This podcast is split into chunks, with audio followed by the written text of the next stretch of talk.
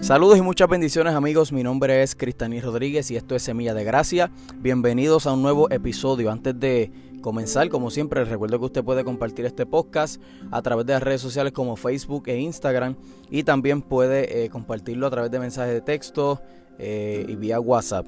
El mensaje de hoy, el tema de hoy es un tema muy interesante y por eso decidí titularlo Fe trascendente.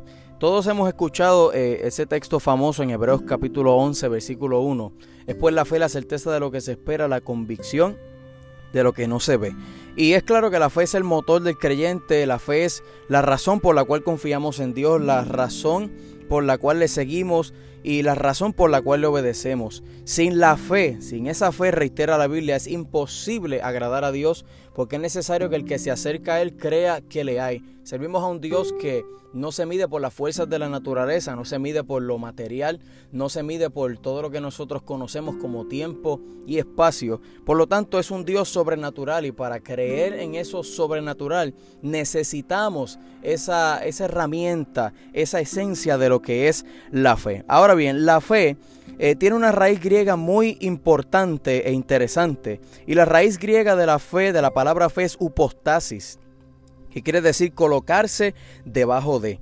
Y esto cambia totalmente y le da un giro absoluto a la perspectiva que nosotros tenemos acerca de la fe, porque generalmente o por lo regular eh, pensamos que la fe es solamente creer para recibir algo y tenemos la fe en nuestra mano como una llave que abre muchas puertas eh, para recibir todo lo que pidamos a Dios siempre y cuando confiemos, eh, podamos creer en Él y siempre y cuando tengamos esa fe.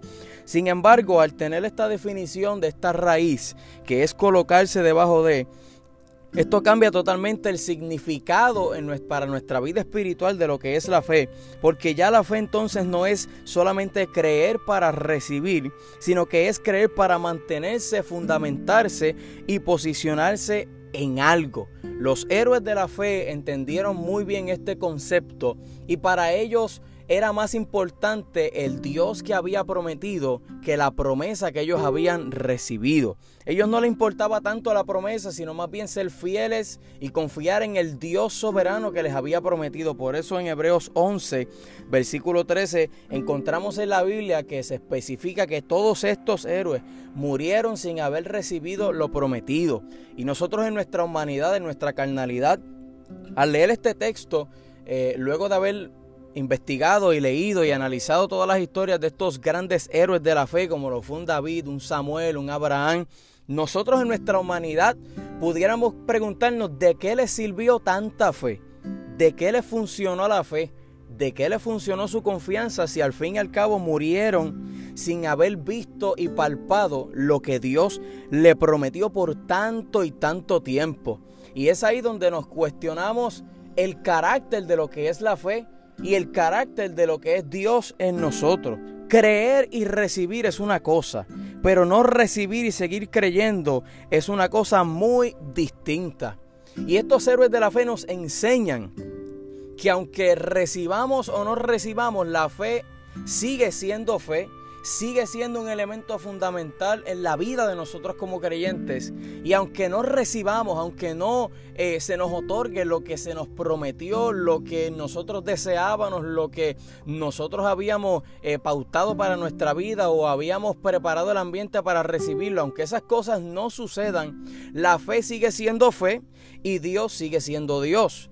La fe no es una llave para abrir todas las puertas que nosotros queramos, sino que es una herramienta para ejercer resistencia en este camino del Evangelio y en la voluntad perfecta de Dios. La fe va mucho más allá de recibir algo.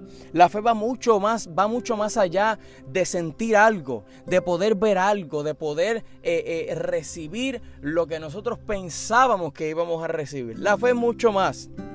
La fe va más allá de la razón humana. La fe va más allá de nuestras fuerzas humanas. La fe va, más allá en muchas ocasiones de nuestro razonamiento humano. Y cuando actuamos en fe, cuando actuamos en esa confianza inquebrantable, eh, eh, recibiendo o no, sintiendo o no, escuchando o no, nuestra fe se convierte en una fe trascendente. Y hoy día tenemos eh, un, mal concepto de lo, que, de lo que es la fe.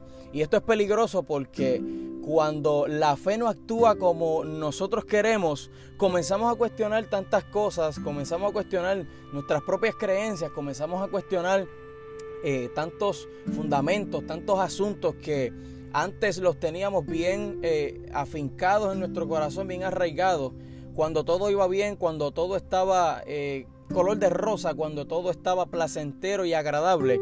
Sin embargo, cuando la fe toma un giro que nosotros no esperábamos y cuando la fe comienza a actuar de una manera en que nosotros no habíamos planificado o probablemente no deseamos que ocurriera, comenzamos a hacer muchos cuestionamientos acerca de nuestra fe y acerca del Dios de esa fe. Eh, y entender que la fe va mucho más allá de lo que nosotros podamos recibir o palpar, ahorrará muchos desvíos en nuestra vida espiritual.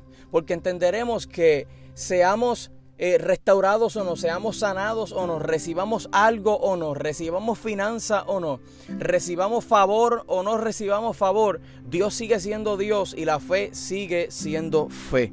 Por lo tanto, eh, en el momento del cuestionamiento es importante entender que la fe no siempre actuará conforme a como nosotros esperamos, pero siempre nos conducirá en el camino que necesitamos andar y que necesitamos transitar. La fe siempre actuará conforme a la voluntad de Dios. La fe siempre actuará conforme al plan y al propósito del Dios Todopoderoso y soberano. Y es importante entender que la fe no es una vía para recibir todo lo que yo quiera, ni para lograr todo lo que yo planifique, sino que es una herramienta para colocarme debajo de la voluntad del Dios soberano debajo del propósito del Dios Todopoderoso. Y la fe es el motor que nos conduce en ese camino para que lleguemos probablemente no al, no al destino que nosotros esperábamos, pero sí al destino que Dios desde un principio preparó para nosotros. Eso es lo que hace una fe trascendente. Una fe trascendente nos llevará a vivir conforme a como el reino celestial quiere que nosotros vivamos. Una fe trascendente nos llevará abrazar la voluntad de Dios y a ver la manifestación de su plan y su propósito en nuestra vida. Eso es lo que hace una fe trascendente.